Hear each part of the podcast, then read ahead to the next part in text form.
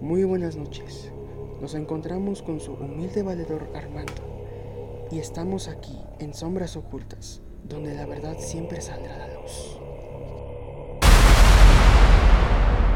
Um, hola, ¿qué tal? Muy buenas noches. Gracias por invitarme. Es un gusto estar aquí contigo. ¿Y, y tú qué me dices, colega? Igualmente, es un gusto estar aquí contigo y poder este, compartir los siguientes datos curiosos que hemos recompilado para esta presentación.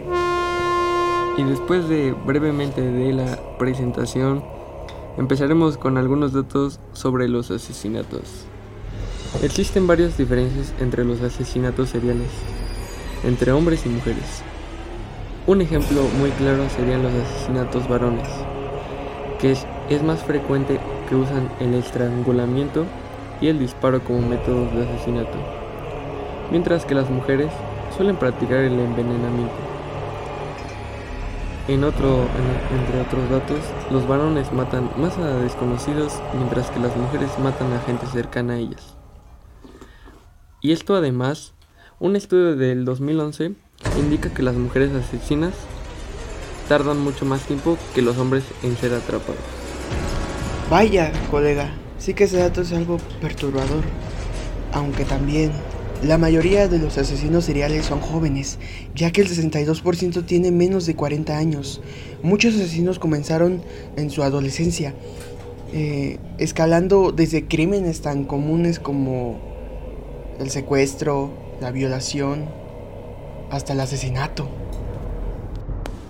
Quiero aclarar que el siguiente dato se nos fue compartido por la página de Facebook Historias de Ultratumba y Terror. Y dice, el 90% de los asesinos seriales escogen a sus víctimas a través de un deseo sexual. De hecho, muchos asesinos han sido atrapados por regresar al lugar donde escondían a sus víctimas para tener sexo con su cadáver o masturbarse. Un dato bastante inquietante pensar en ello. Y, y ver cómo ver cómo es la gente de loca en estos días. Y estos datos se pueden reflejar bien en John Gracie, el famoso payaso asesino, del cual está basada la película de It.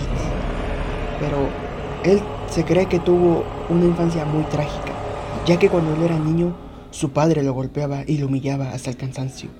Pero un día, en un arranque de ira de su padre, mató a su perro, que en esos momentos se llamaba Bryce, quien era su único y mejor amigo.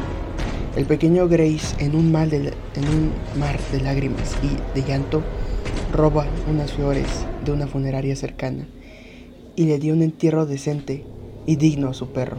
Pero este suceso fue, fue un detonante para que Gracie se convirtiera en un sádico asesino en serie. Pero bueno, muchas gracias por haberme invitado, hermano. Pero creo que hasta aquí llegamos con... con nuestra primera sesión. Bueno, fue un placer haber estado aquí contigo y haber compartido estos datos curiosos.